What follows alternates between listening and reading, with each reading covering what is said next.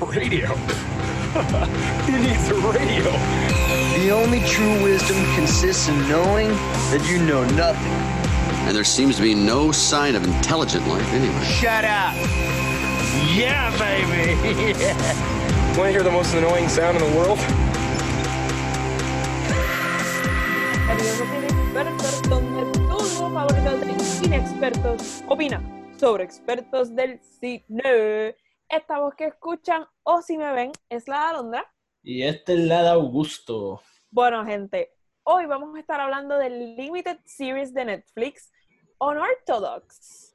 That's right. Pero primero vamos a estar hablando de noticias y antes de entrar en los detalles de Unorthodox vamos a hablar un, un poquito del review sin, vamos a dar un poquito Sin de review spoiler. sin spoilers. Ok, así que without further ado, vamos para las noticias. News on the march.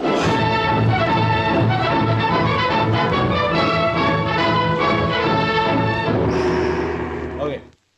En estas noticias vamos a estar discutiendo un artículo que sacó Variety sobre pues, la industria del cine. Estos dos productores de Hobbilus eh, tienen una propuesta para cuando comiencen a abrir las compuertas de la industria del cine, Te básicamente. hiciste, te hiciste un 8 ahí, tú cuando, cuando, cuando,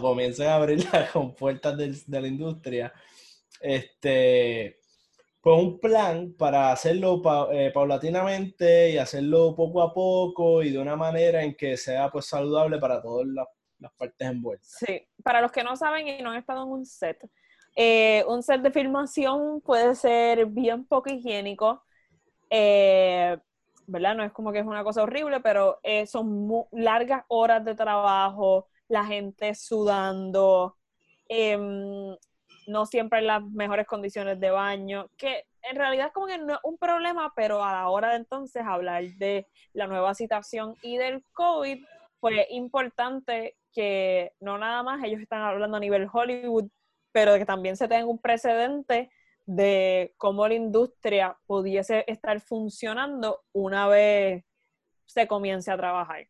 Cuéntanos, Augusto, ¿qué detalles ellos estaban hablando? Para empezar, estos los, son productores de las compañías Automatic, que hicieron las películas Honey Boy y Bad Education, y de Odd Fellows, que hizo la película de Child's Play, la nueva.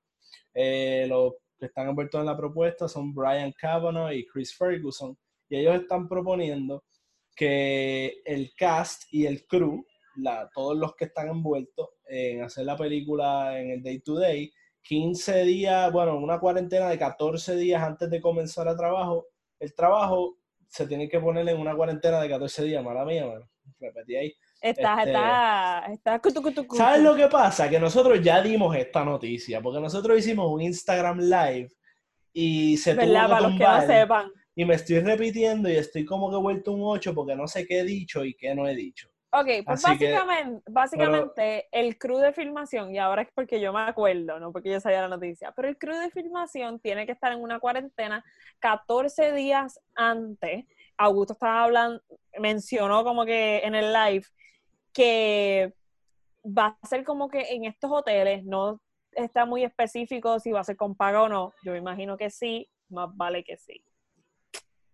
Bueno, eh, no sé cómo sea esa parte de la paga, pero lo que da a entender es que van a ser como que ajá, en un hotel separado para eso y les llevan la comida al cuarto y qué sé yo.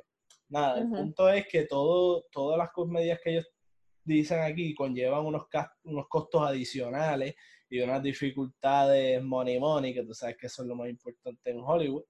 Y eso complica todo y por lo cual no se pueden hacer todo tipo de películas siguiendo estos parámetros.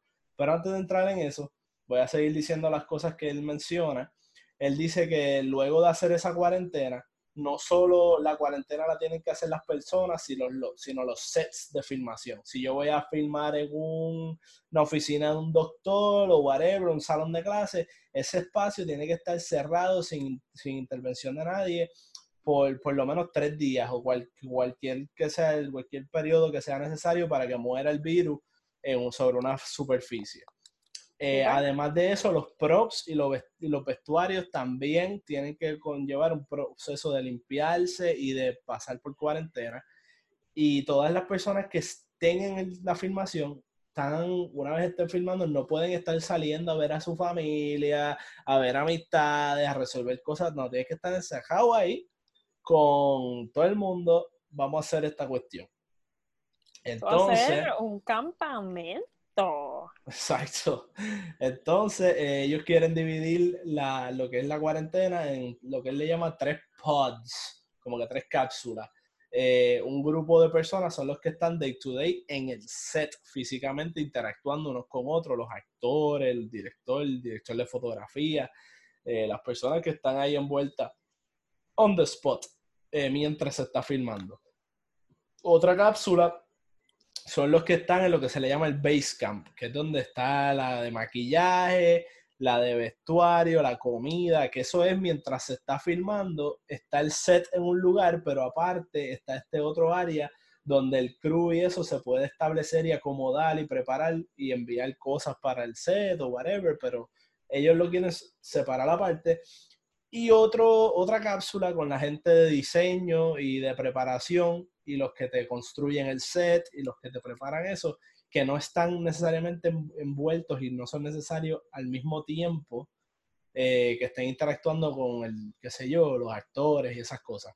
Así que eso es como que el sistema que ellos establecen, dicen que en cada pod, en cada cápsula, quieren tener alguna persona con expertise médico que los esté monitoreando, que les tome la temperatura, whatever. Ellos dicen, mira, en, e- en estos momentos nosotros no estamos abogando para reabrir nada, porque número uno está bien politizado y no nos queremos meter en ese asunto de política. Número dos, no sabemos si es seguro y si vale la pena. Eh, y número tres, ese ejemplo de los médicos, mira, todos los médicos y personas con expertise sobre el tema tienen que estar en los hospitales donde, donde de verdad importa, metiendo mano. Pero si da la casualidad que se empieza a mejorar el panorama y empezamos a abrir la cuestión, pues estos son unos posibles planes que tenemos. Productores y otros elementos del crew, ellos mencionan que pueden estar eh, vía remoto, eh, qué sé yo, por teléfono, whatever, bregando con esto. Ellos dicen, eh, lo- y por último, se limitarían los días de trabajo de, a 10 horas nada más. Eh, sabemos que en cine a veces se van 12 horas o más eh, el día de trabajo y la gente se cansa y se pone sloppy, maybe no van a seguir todos los protocolos establecidos y para evitar eso pues lo quieren reducir a 10 como máximo. Y eso es lo que pasa. Todas esas medidas van a conllevar cambios en la industria. No puedes tener personas que vengan a trabajar un día nada más para ayudarte con los extras, los de maquillaje. No pueden maquillar a 10.000 extras a la misma vez y porque se amontona la gente. Tienes que tener, tiene que transformarse la industria. Los guiones tienen que cambiar, explican ellos. Bajo este sistema, tú no vas a poder hacer un Avengers, pero puedes hacer 127 horas o una película así más indie. Pero por lo menos algo es algo, es lo que te dicen ellos. Ok, está interesante. Y yo creo que esto va a pasar si somos responsables con toda la industria, porque al fin y al cabo, si nos metemos a hacer los mismos sets de filmaciones, se van a enfermar la mayoría y Ujú. la filmación va a tener que parar. Este, va a conllevar pérdidas también grandes de dinero, que ya estamos perdiendo dinero de todas Ujú. maneras. So, creo que es lo más saludable y lo más saludable también financieramente, si hablamos del capitalismo, Sí. que la gente se olvida que como que también, si nos enfermamos todos al mismo tiempo, se jode también el flujo de dinero. Sí. Bueno, pues entonces yo creo que eh, por noticias eso era lo que queríamos discutir en realidad. Así que vamos a ir entrando en lo que es el tema principal y vamos a lo que venimos. Vamos, vamos a lo que vinimos. Let's get down to business. Zumba, Londra, la sinopsis. Bueno, la, el Limited Series Unorthodox trata sobre Esti, que es una joven judía ortodoxa de la comunidad eh, ortodoxa hasídica en Williamsburg, Brooklyn. New Y York. Esti- sí, y Esti intenta huir de su comunidad para entonces como que poder descubrirse y vivir la vida que ella quisiera vivir. Ok, pues opiniones sin spoilers, sin dañarle esta película, esta serie a nadie, porque es una serie limitada. Eh, ¿Qué opinas? ¿Qué tienes que decir sobre esto? Resumen, by the way, son cuatro episodios de una hora, son, son cuatro horas en total. Esta serie está basada en una, una memoria, o sea, es como una novela, pero es una memoria de Memoir. Memoir de Sí, esta de- mujer ortodoxa que intenta como que irse de, de la o de su de la ay, estoy confundida de la cultura Sí. pero em, básicamente lo que vemos en la serie que se va a dividir entre lo que pasa en New York y lo que pasa en Berlín la- lo que todo lo que pasa en Berlín no es real Es ficticio. es ficticio. Lo demás, pues, es básicamente loosely based, pero sigue siendo basado en Sí, este memo. Inspirado grandemente en el libro. Mira, el libro se llama Unorthodox, dos puntos, The Scandalous Rejection of My Hasidic Roots. Salió en el 2012, escrito por Deborah Feldman. Súper. Yo Este, pienso, ajá, sí.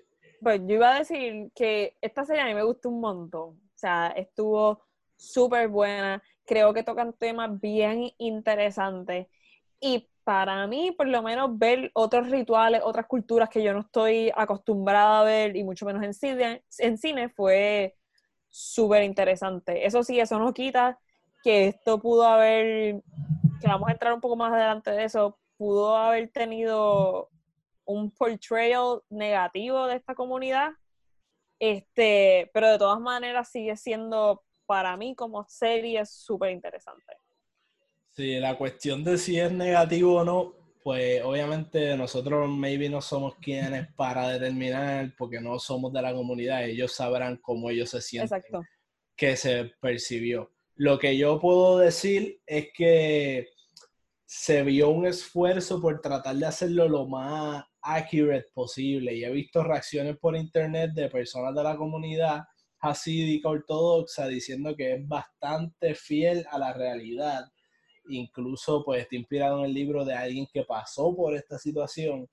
Así que por ese lado me da la impresión de que es bastante, tiene una perspectiva como todo, pero quizás para nosotros que venimos de un punto de vista lo vemos como negativo, pero quizás alguien ortodoxo lo ve como que, pues, ¿me entiendes? Pues estas son nuestras tradiciones y pues no, No, son sí, malas. este, yo lo estaba mencionando y lo voy a hablar más adelante, pero eh, porque vi un video en YouTube que está hablando, esta ortodoxa no es Hasidic, pero es judío ortodoxa porque hay diferentes judíos ortodoxos.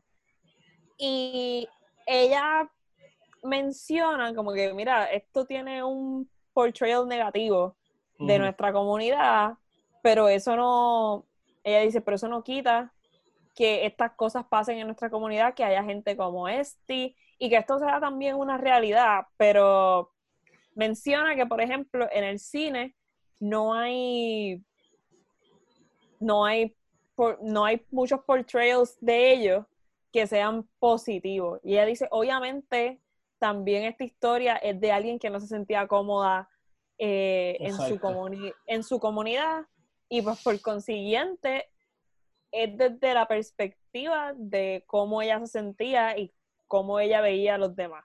Pero yo creo que Claro. es importante mencionarlo porque aunque yo estoy Sí, o sea, sí, a mí no me gustan cosas que, que ocurren probablemente en esas comunidades, pero siempre que uno no es parte de, yo creo que es importante mencionarlo, porque Sí, son verdades diferentes claro. y realidades diferentes. Pero ajá. Mira, pues sin darle spoilers, a mí me gustó la serie.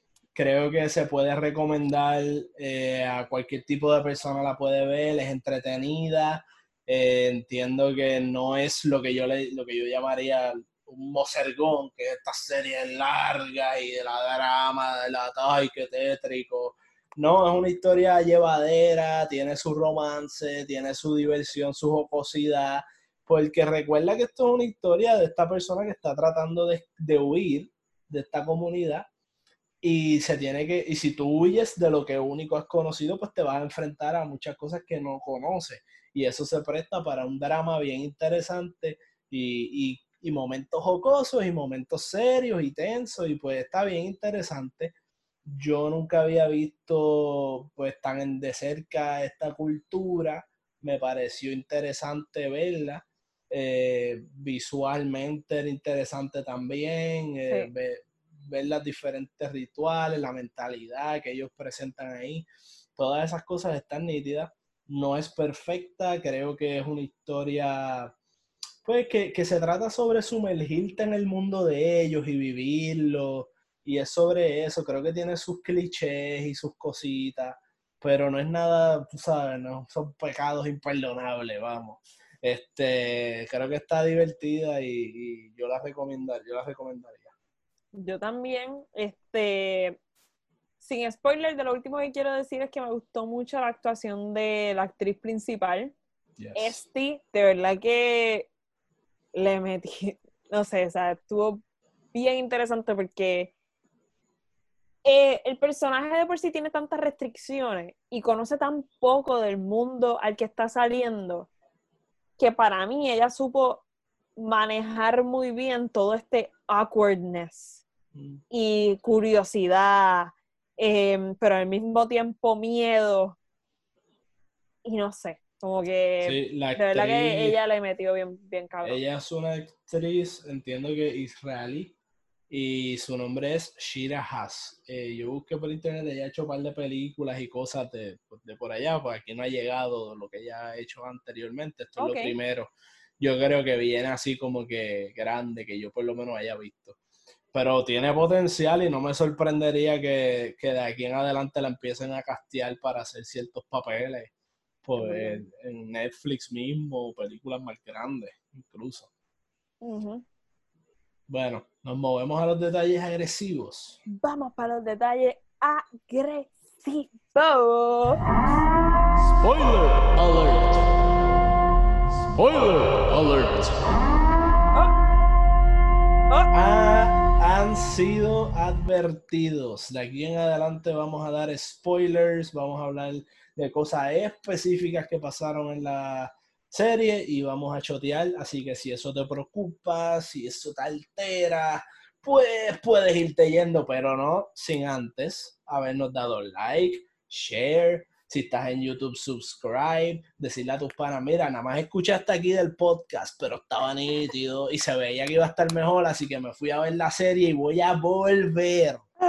Me gusta, me gusta esa actitud, Augusto. Seguro.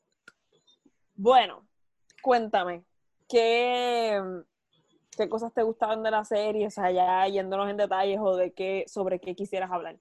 Ok, pues primero quería, antes de entrar en el nitty gritty de la serie, ujú. quería hablar un poquito de, pues, del mundo de la serie, dar un poquito de información, pues ya sabemos lo del libro que está basado en los memoirs. Esto es una comunidad que viene de, sus orígenes son judíos eh, de Hungría, que huyeron del holocausto, muchos de ellos murieron en el holocausto, fue prácticamente una masacre. Y pues después de vivir esa tragedia, pues estas personas la manera en que lo internalizaron fue de una manera de, cerrarse. De, di- dijeron, pues, ¿sabes? Dijeron, "Va- ¿sabes qué? Vamos a protegernos del mundo. Esto nos pasó por estarnos abriendo, por estar cambiando lo que somos. Y por eso es que son tan rígidos en lo que es su, su estructura religiosa y social. eh, Sus reglas, su dogmas. regla, su dogma, exacto. Entonces, pues esa es, esa es la razón de ser. Viene arraigado en lo que es el sufrimiento, la persecución eh, y la opresión de estas personas. Y, y de ahí es que viene eso. Este, hay que entender también que esta cultura tiene, como ya acabamos de mencionar, muchas de sus reglas vienen del trauma. Y esto también hace que dentro de, dentro de los judíos, que como que ya tienen su religión, sus maneras de ser y de funcionar, sean inclusive mucho más estrictos y no quieran como que abrirse a otros tipos de cambios por esos mismos miedos, o sea, aunque sea ya inconsciente o no. Sí, y yo creo que adicional a lo que fue el trauma, que creo que es la causa principal de ser así la cultura de ellos, creo que otro factor que juega un poquito el rol es el mismo factor que yo pienso que afecta a muchos otros inmigrantes de lo que son Estados Unidos o diferentes países que se crean en burbujas, se forman unas burbujas en los lugares a donde van de personas iguales a ellos para protegerse de este territorio nuevo que, al que están yendo a vivir. Eh, tenemos, por ejemplo, lo que son las comunidades pues, de los puertorriqueños en Nueva York, eh, que pues, mira, pues sabes que nosotros nos conocemos, yo, tú te mudas conmigo, se forma una comunidad, nosotros nos protegemos, sales de la comunidad y encuentras racismo, opresión, cosas así, que para alguna gente ha sido más fuerte históricamente que para otros. Y por eso tú puedes ver gradaciones. En este caso, pues estamos hablando de, hello, de un holocausto, de, de una masacre, o sea, una cosa trágica que sabemos que pues viene de eso, abiertamente lo dicen que viene de eso. Lo que yo estoy diciendo es algo que pasa más en el subconsciente. Y probablemente parte de, la, de, la- de estas personas como que sintiéndose eh, cómodos con quedarse en ese encierre con su propia cultura, parte tiene que ver con un poquito el miedo de tener que exponerse a prejuicio, injusticia, porque probablemente la sufren también. Y yo creo que esta es una de las razones también por la que la gente en esta cultura, como este, que no se sienten cómodos, sea tan difícil para ellos salir. Por los prejuicios inclusive internos y los prejuicios externos. Porque no nada más tienes que bregar con que internamente no estén de acuerdo con nada de lo que tú quieras hacer o vayas a hacer, sino que cuando salgas eres tan diferente a los demás que Ujú. es otro proceso de adaptarte a un mundo que no conoces, porque por lo que vimos en esta serie, este, estas comunidades no tienen acceso a internet. Eh, muchos de ellos, y esto se ve más en un documental que les recomiendo, que se llama One of Us, eh, que también se trata sobre gente que quiere huir de estas comunidades, tres judíos asídicos, este, que ellos no desarrollan un montón de skills desarrollan otros, ¿me entiendes? Pero a la hora de salir, de tener trabajo, es mucho más complicado. Ellos tienen sus propias escuelas, sus propias universidades, o sea, todo es entre ellos y eso dificulta a la hora de salir. Que eso es una Sí. realidad que no vimos en, fíjate que no vimos aquí. Cuando ella sale, pues es difícil, pero vemos más lo difícil internamente. Ella salir, pues tiene sus ciertos choques, pero no te, no nos abunda ni nos sumerge en todos los choques que ella probablemente experimente y sigue experimentando al salir al mundo Yo, secular, quote. Yo te diría que, que sí vimos un poco de eso, y con particularmente lo de, lo de los skills y las cosas que se aprende con la prohibición que había con ella no poder tocar piano. Y entonces cuando llega a este lugar en Berlín, que ve la oportunidad de audicionar y toda esta cosa, y los otros estudiantes que no estuvieron encerrados y eso, una de ellas pues se la mofó, le empezó a decir, mira, de que tú estás, tú no, con eso, cuando ella le tocó piano a los amigos, la tipa le dice, mira, tú no vas a poder eh, entrar aquí con eso, ¿me entiendes? Tú eres buena para tocar en los bar mitzvah, whatever pero tú no puedes tocar esto, tú sabes, tú no estás a la altura, tienes que entrenar más. Tú necesitas más preparación para tener estabilidad. Entonces, pues ahí vemos cómo esa cultura le negó poder desarrollar esa habilidad. Que va entonces a lo que estabas hablando.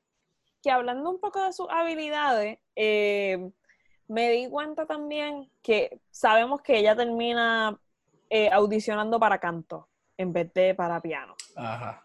Y viendo, revisitando el primer episodio, la abuela está en algún momento escuchando como que a su abuelo, a una grabación de su abuelo cantar o una canción que la, que acordó, a- ¿me entiendes? Es más el esposo de la abuela.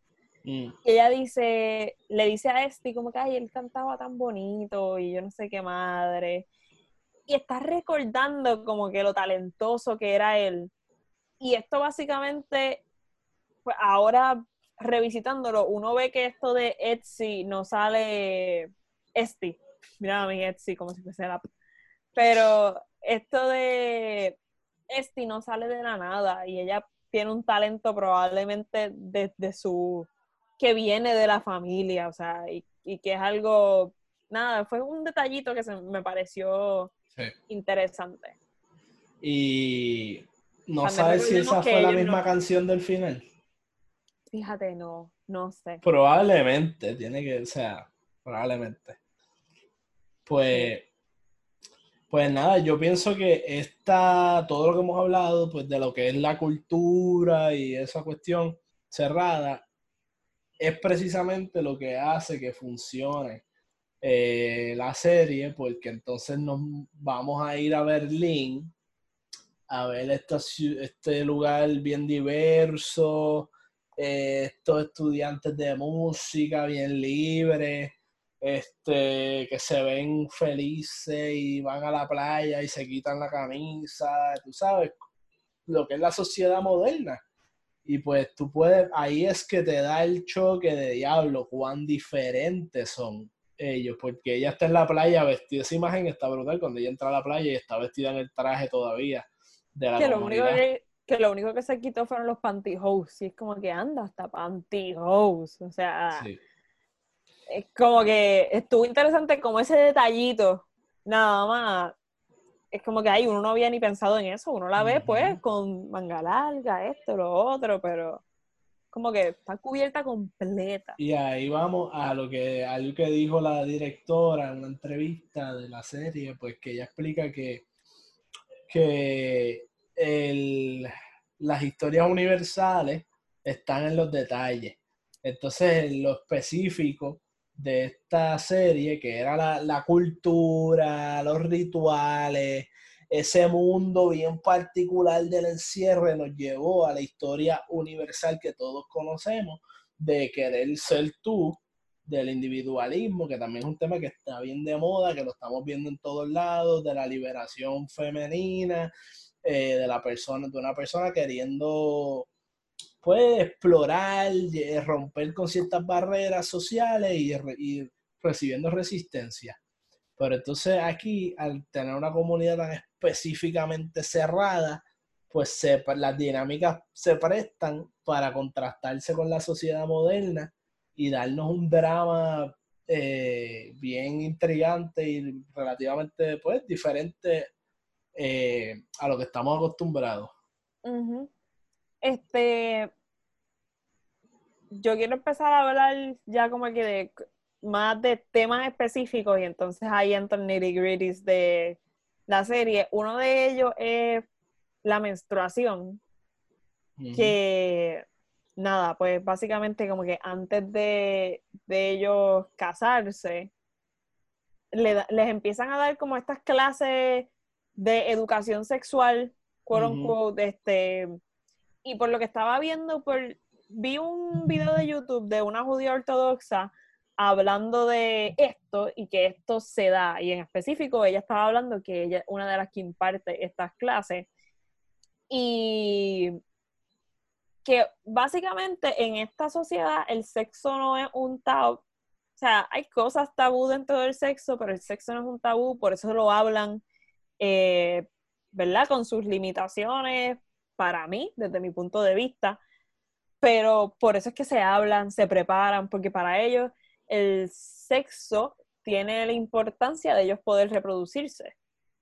So. Por eso es bien común que Yankee hable con su mamá de la relación sexual. Y todo viene por la Eh, cuestión del holocausto, porque ella dice la línea esta bien interesante, que bien impactante, que dice que ellos quieren tener muchos hijos para sustituir los que murieron en el holocausto. Eso estuvo, eso fue bien fuerte y, y hace a uno como que, mano, sentir por ellos y decir, diablo, tú sabes, uno puede pensar lo que sea de su práctica y de su cultura, pero pero pensar en ese sufrimiento y que ellos todavía sienten que, que quieren eh, ganar algún tipo de terreno con algo que perdieron, es como uno simpatiza por un lado. con eso, con ellos. En el documental de One of Us, eh, hay una mamá pues luchando también por, la, por poder tener la custodia de su hijo, es un revolú bien fuerte. Eh, como que tú poder reclamarlo, inclusive siendo la mamá, porque eres la que te fuiste. Y ella menciona que al tú tener tus hijos, es como que casi no te pertenecen. Son, le pertenecen a la, como está este pensar colectivo de que le pertenecen a la comunidad, Mm, porque tenemos que, tenemos que, re- este, no repoblarnos, pero es como que sí, lo, lo que acabas de decir y eso está tan eso está tan fucked up y es tan triste el hecho de, de uno pensar todos estos traumas y la cantidad de vidas que toda esta gente perdió.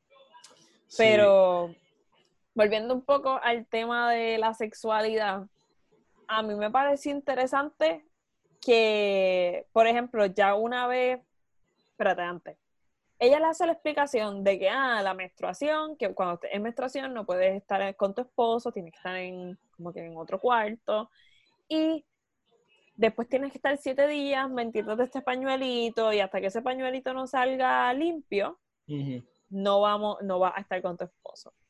Y ella le menciona como que la palabra sucia, dirty. Y para mí fue tan chocante el hecho de de Sí, que son como esto- obsesivos con la pero by the higiene way, y, y la higiene pero- espiritual. sí, pero by the way, esto no es algo como que único de esta sociedad, probablemente lo están lo están llevando como que a un extremo o qué sé yo, pero nosotros todavía no hablamos de la menstruación lo suficiente.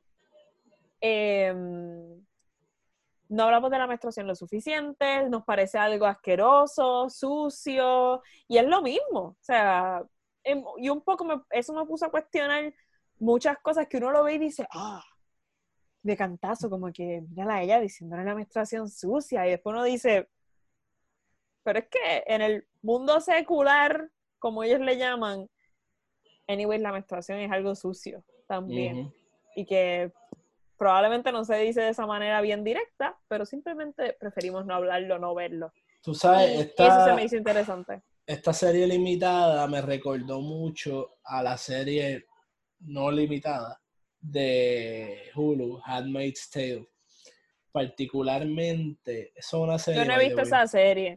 Sí, eh, pero particularmente esa serie es como un dystopian, un mundo, qué sé yo, post-apocalíptico. No sé si post-apocalíptico, pero no sé si hay un apocalipsis, pero, pero un mundo en el futuro, eh, pues donde la mujer es requete oprimida y es como una vuelta al pasado a mundos como bíblicos. Y, y se oprimen de una manera bien similar a lo que vimos en esta serie de pues de lo de Unorthodox. Los, los Pero- los judíos ortodoxos. No todo, obviamente la serie de Hulu lo lleva a un extremo de pues de cosas gubernamentales y sci-fi, pero pero la, la vestimenta, la cuestión de que te vas a ir a hacer compras y es todo como que la escena de las compras, cuando ella fue y vio la, ella estaba vestida como que en ropa medio normal, tenía el pelo, este, no, no estaba como que conforme a lo que uno la había estado viendo en toda la serie. Y las otras de la comunidad la miraban así como juzgona. En Handmaid's Tale, eso es como 50% de la serie, escenas así. Eh, pero nada, eso era como que alguna O- cosa rápida que quería hacer. Otro tema que a mí me gustó mucho y se da también en esa misma conversación eh, es básicamente que en esta comunidad conocían lo que es el vaginismus. El vaginismus, eh, ok, antes de explicar, bueno, el vaginismo es básicamente como que la inhabilidad de, de que tengas penetración sexual porque tus músculos como que se contraen y tu, tu instinto es empujar y sacar. Este, tiene que ver mucho con trauma por lo, por lo regular. Eh, un proceso que puedes dejar de tener vaginismus, pero requiere como que requiere un proceso para que tú te puedas sentir cómoda contigo misma y vuelvas a tener como que esta experiencia. Pero a mí me tripió mucho porque esta enfermedad yo la escuché por primera vez, yo era bien chiquita y a mí me encantaba ver cuánta mierda. Y encontré estos documentales de HBO que hablaban de enfermedades sexuales diferentes y que no conocemos. Y la primera que vi era vaginismo. Y me gustó mucho que, que trajeran esto y hablaran esto, y más en, y más en comunidades religiosas, porque yo creo, y esto es una teoría, que yo tuve vaginismo, este, y es como que porque por mucho tiempo yo tenía muchos problemas como que con tener sexo y penetración, pero vienen mucho en comunidades religiosas porque te enseñan a que tienes que cuidarte o el sexo es esta cosa bien importante y, te dan poca información y a la hora de tú tener relaciones sexuales tienes un trauma tan heavy con que no podías hacerlo y obviamente cada persona tiene su, su complicación, pero se me hace interesante que lo traigan en el mundo de los judíos ortodoxos, pues por todas estas restricciones que tienen y probablemente pudiese ser más común de lo que, de lo que uno creyera. O sea, y Esti, por ejemplo, Esti queda embarazada anyways, teniendo la condición porque ella le dice a Yankee como que, que siga y ella sigue con extremadamente mucho dolor y simplemente como que fue un me lo saqué, pero vemos el dolor y el sufrimiento, ella no estaba nunca cómoda, no nada más cómoda con, con que me guste Yankee o no, es que físicamente es casi imposible. So, eso se me hizo como que bien interesante. Que supieran, porque qué sé yo, yo hubiese pensado, ¿verdad? Aquí en mi ingenuidad, que no hubiesen sabido y que no hubiesen tenido herramientas porque tenían dilatadores. Sí, so, me estuvo, me estuvo súper interesante. Sí, y, y fue lo interesante también de la serie, es ir a la, la, la combinación de la perspectiva de ella y de él también, porque algo interesante es cómo, bueno, la, la, eh, la directora habló de que, que ella habló con Feldman, la que escribió el libro, ella explica que lo dijo de manera jocosa y, y a chiste, pero por un lado, pues habla también de la comunidad, de que, que es, Esti no vivía en un patriarcado, vivía en un matriarcado, como que las mujeres eran las que la mandaban a hacer todo y las mujeres eran las que la, la, la- lo dice no seriamente, ¿me entiendes? Como que ese no es el argumento que está diciendo, pero lo, lo que quiere Anyways, decirle es Anyways, que la- eso es patriarcado. pero lo que está diciendo con el chiste es que la, las mujeres de esa comunidad son bien fuertes y son bien dominantes también. Y pues eso, pues, que estén hablando de esos temas abiertamente. Y ella, la mamá de, de Yankee, eh, no Daddy, sino Yankee. ¡Qué charro! la mamá de Yankee que le decía, le preguntaba abiertamente por todas estas cosas, pues sí, pues es interesante porque normalmente no es así en la sociedad como Sí. que conocemos. y básicamente, quote unquote, eran abiertos, pero era como que información bien limitada y era por el hecho de que tenemos que reproducirnos. So, un, Sí, método, un método importante de reproducción es tener sexo con penetración, pene-vagina, así que esto es lo que vamos a hablar y para que funcione. No te estamos dando mucha información, no tiene que ver con placer, me ni pregunto, nada. Me pregunto qué pensarán de la inseminación artificial. Probablemente eso no pasa, mijo. No, probablemente no, pero me pregunto como que cuáles serán los argumentos.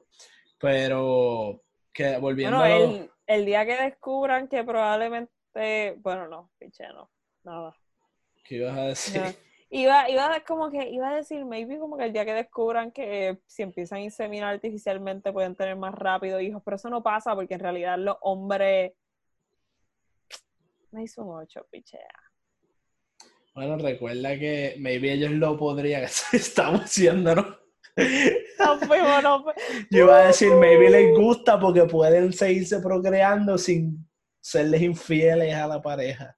¿Entiendes? Como que yo dejo un potecito de, de mi Sí, pero yo, por eso, eso es lo que estaba pensando. Pero yo creo que, anyways, como que siempre le van a conseguir pareja a la mujer. Claro, claro. No, no vas sea, a estar por ahí por la libre, ¿qué es eso? Mira. Bueno, Vas a darle a dar más trabajo al rabino. Tenés que estar. Bueno, los rabinos, eso está súper interesante en la, en la serie. El poder que tiene el rabino. O sea, todo lo tenía que, que lo tenían que pasar por él.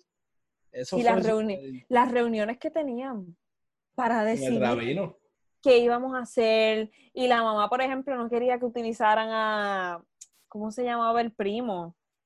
No quería que fuera con el primo y el rabino como que no, esto, esto es lo que es. So, era bien interesante como que toda esa Sí. juegos de poder. Mira, pues yo quería hablar un poco ahorita de la perspectiva de tanto de él como de ella, porque yo creo que tú vas a querer hablar de esto también, por lo que hemos Mm. hablado off camera. Eh, creo que me, algo bien interesante, obviamente sabemos el personaje de ella súper dinámico, la actuación brutal, lo hemos hablado, pero el personaje de Yankee, el esposo de ella, también es bien interesante porque nos da otra perspectiva y yo creo que cuando mejor funcionan las cosas, cuando tú estás tratando de portray a un grupo de personas, a una cultura o algo, eh, es teniendo varios ejemplos de, de diversidades dentro de ellos. Tú puedes tener al rabino, que es este tipo, el típico. Puedes tener a Moishe, que tenía sus gradaciones. Moishe también es interesantísimo. Y tiene a Yankee, o sea, que no todos son, que no, que no estás diciendo nunca, todos los hasídicos son así o asau. Porque tienes varios ejemplos de diversidades dentro de la comunidad. Y eso es una manera bien efectiva de llevarlo a cabo. Inclusive el papá de ella es otro ejemplo. Claro. So, ahí hay muchas variaciones, no te dicen como que es que todos son así. Y Exacto. Esti es la única diferente. Exacto.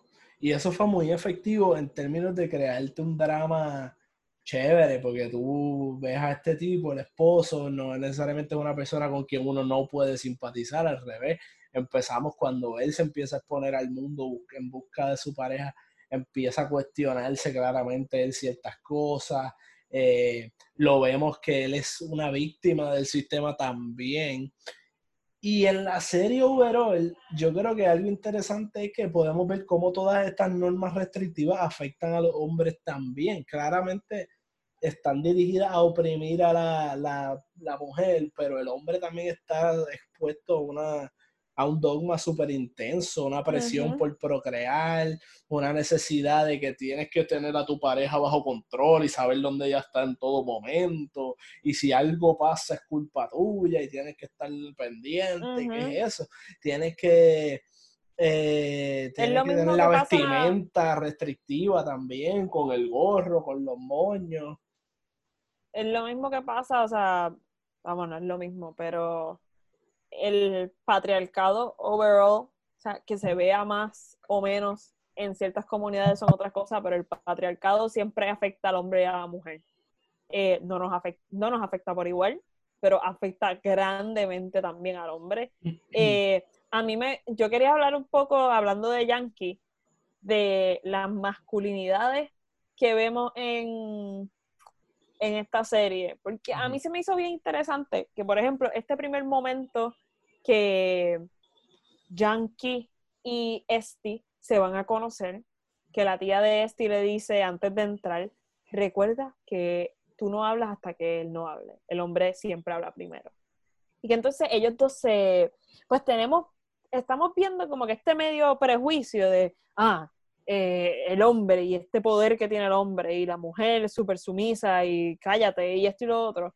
Y cuando entramos, tenemos a Yankee que tampoco se atreve a mirarla, que también está vulnerable, que él también está conociendo a la persona con la que se va a casar y que también está incómodo. O sea, que una situación de que estamos los dos en el mismo, en el mismo bote, Sí. Eh, aunque en diferentes circunstancias, pero estamos aquí. Y eso yo creo que también Y- nos lleva a lo, bien rapidito, a lo del detalle, las historias específicas y detalladas eh, te llevan a unas verdades y unas historias más universales.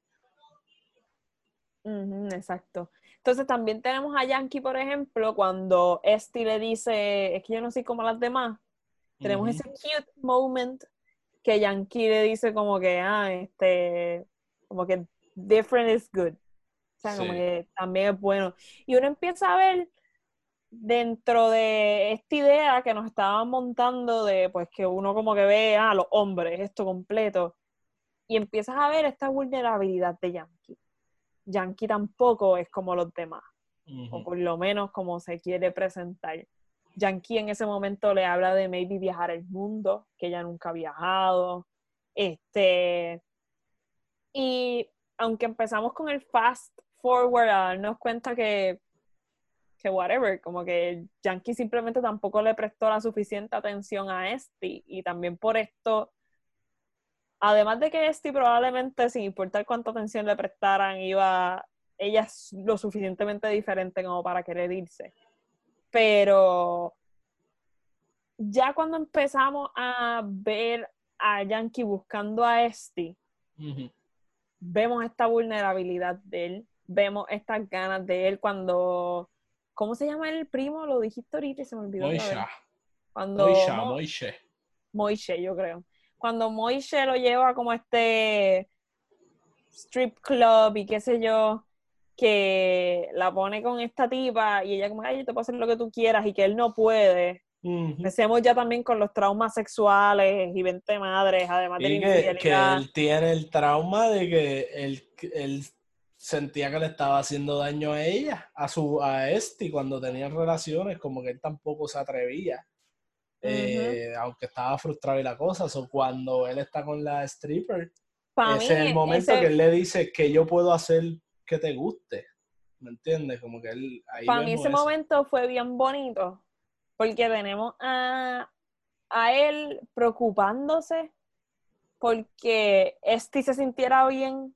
Probablemente ellos dos estando juntos, él no sabe qué carajo hacer. Y sabes que probablemente Esti tampoco, y no se atreve a preguntar y yo no sé qué. Y en este momento, él está reanalizándolo todo y tratando de pensar en hacerla feliz y en hacerla sentir placer. Y sin importar que ellos dos no funcionen, empezamos a ver esta vulnerabilidad y esta preocupación genuina de él arreglar las cosas. Eh, otro momento ya más al final que, eh, bueno, antes del final, estamos comparando, estamos viendo todo el tiempo a Moishe y a Yankee.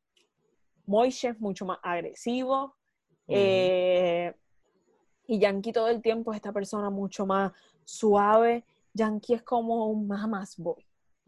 Eh, Yankee es mucho más relax, él no le gusta imponerse an- ante los demás. Y, y yo creo que no estamos acostumbrados en casi ningún lado a ver este tipo de hombres que existen, que es común y que no tiene nada que ver como que con lo que sea, pero a mí se me hizo bien lindo y bien interesante este personaje. Inclusive uno de su clímax para mí fue el momento en que él se corta Claro. lo- las patillas, los moños que tienen. Sí. Y para mí fue bien fucking bonito porque él está exteriorizando al recortarse eso el hecho de que él quiere él, él quiere mejorar. Y él también, como estabas diciendo, es víctima de todo esto, sin importar que él probablemente se quede en la comunidad, siga con un montón de reglas, él es diferente y él quería explorarlo, o sea, probablemente si su mamá hubiese estado ahí, si toda la mierda, todo hubiese corrido diferente, pero Sí. como era él, él estaba dispuesto a cortarse esto y todo lo que significa para demostrarle a ella que, que él también es capaz. Aunque Sí. sabemos después que eso no iba a funcionar, pero ajá. Yo creo que, eh, y yo creo que esta es de las últimas cosas que en realidad tengo para añadir, pero creo que ese momento del que tú hablas, ahí es donde vemos que la historia es efectiva, ahí es donde podemos ver que funciona eh, todo lo que habíamos visto hasta el momento, porque cuando él le está rogando eh, poder, después, después de verla tocar piano y cantar, y ahí es que él quedó como que se, yo creo que se dio cuenta de lo que él se estaba perdiendo también. Y él es que él le ruega, mira, yo puedo cambiar, podemos crecer juntos. Y ese cortarse el moño, pues estoy de acuerdo, creo que es el símbolo de Máximo de que él está dispuesto a sacrificar algo por ella. Y ahí uno siente por él, uno sabe que ella no puede volver con él. Porque a lo que se va a enfrentar en la comunidad van a hacer cosas terribles y sabemos que ella no es compatible ya con ese sistema de vida por todo lo que vivió a través de la película.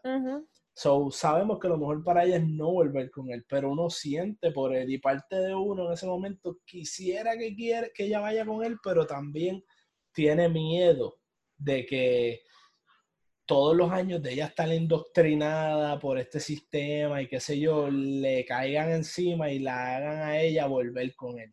So, uno quiere, pero no quiere tampoco. Y, y, ese, y ese drama complejo, yo creo que funcionó muy, muy bien en la película. Yo tengo dos cosas más que decir. Eh, Sí. Una es hablar de Moiche. Moiche para mí fue súper interesante porque él se ve bien. Ay, qué sé yo. Peligroso, él era Se como ve bien- peligroso. Bien, Uno sentía- peligroso, bien. Sí, sí. Se me están yendo las palabras, pero Confía ajá, que como la bien, palabra. bien impulsivo. Y en este momento, que anyways es un asshole por lo que hace cuando le dice a Esti básicamente que o vuelva o se mate. Ujú. Pero eso también fue tan deep, porque se lo, le está Moishe, que se había ido de la comunidad y había vuelto a la comunidad. Y desde el inicio estamos viendo las consecuencias que esto tiene, porque lo siguen viendo como un pecador. Em, cuando, cuando él le está diciendo a Esti como que, mira, eh, si tú te vas a quedar fuera o yo no sé qué, como que suicídate porque te vas a volver loca.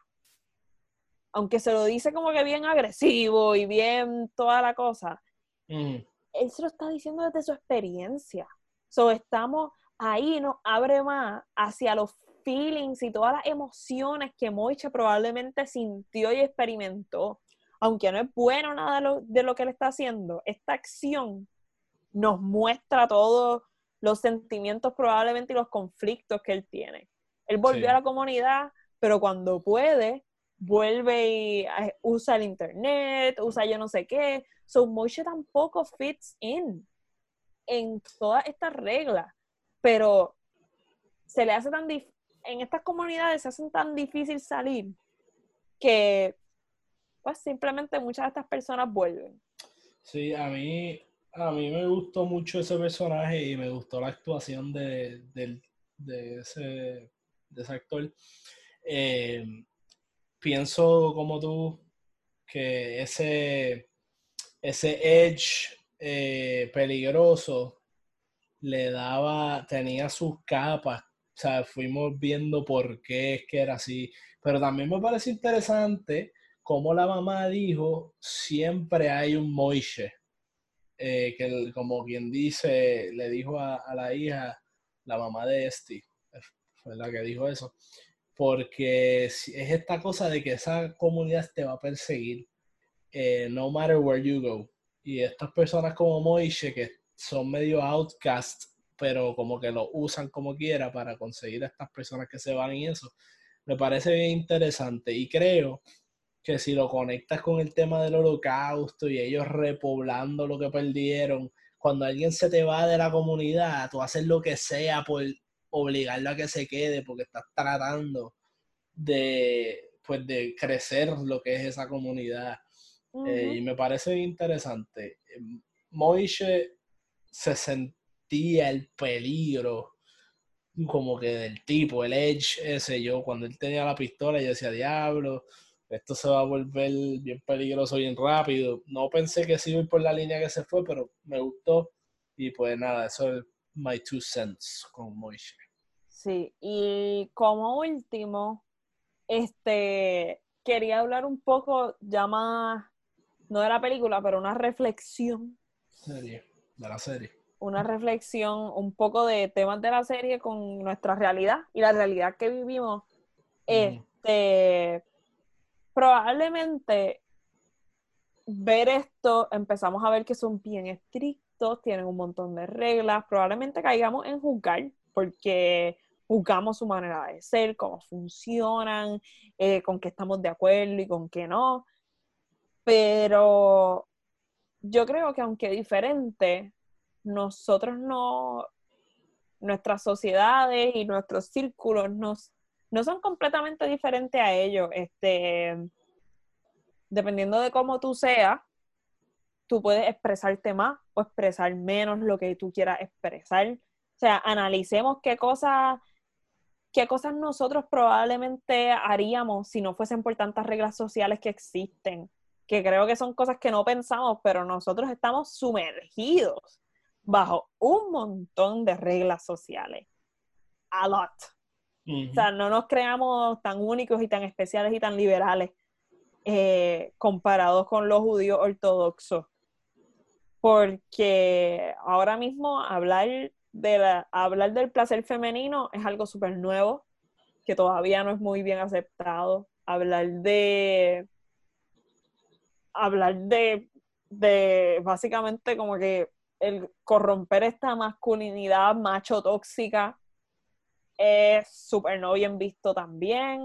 O sea, hay un montón de cosas y nada más como que lo quería traer a modo de reflexión porque siento que a veces uno ve estas cosas y uno se siente como que bien avanzado porque somos tan distintos. Y es Sí, como sí. que, ah, ¿verdad? Y, o sea, hay unas diferencias bien marcadas, pero al mismo tiempo analicémonos. O sea, tenemos demasiadas reglas todavía que romper. Y creo que también eso es algo bueno, tomarse ese tiempo y pensarla.